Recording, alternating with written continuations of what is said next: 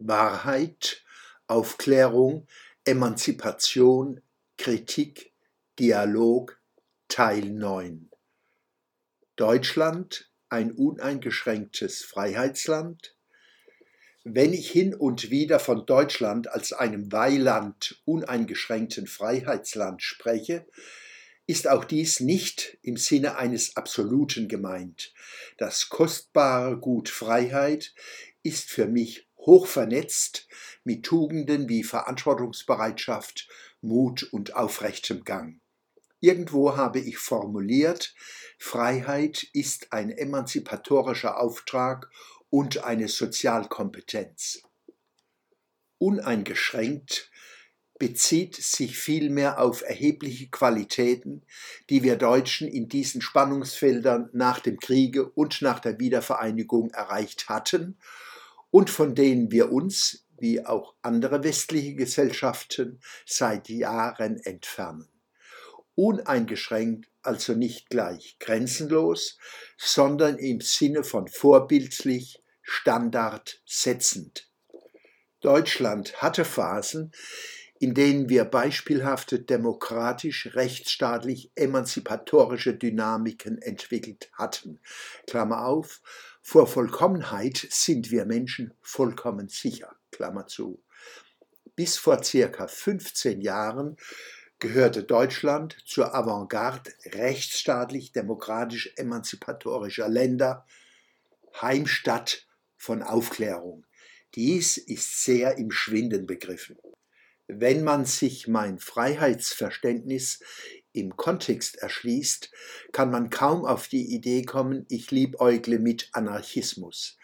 Falls es in meinem Freiheitskonzept ein Bias gibt, dann eher in Richtung Verantwortung, Pflicht zur Freiheit, standhalten, wo es weh tut.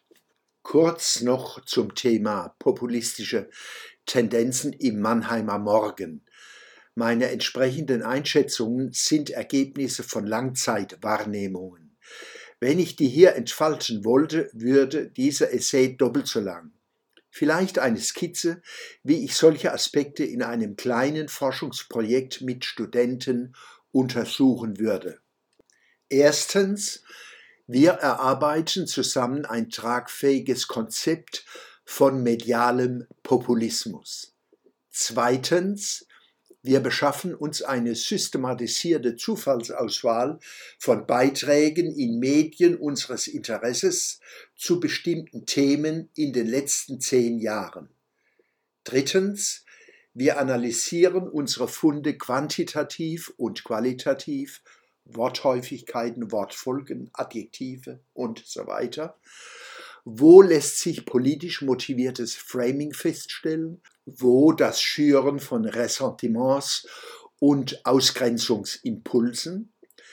Viertens, wenn es um die Analyse von Macht und Medien geht, ist eine wichtige Frage, was kommt nicht vor? Was wird vergessen, verdrängt, vernebelt, dämonisiert und ausgegrenzt? Diese Fragen kann man nicht beantworten ohne umfängliche Vergleiche. Dazu würden auch ausländische Medien und Statements herangezogen werden und natürlich die neuen Medien im Internet. In einem Forschungsprojekt von etwa einem halben Jahr wäre dies bei guter Besetzung gut zu leisten. Man kann es auch kurz und exemplarisch machen.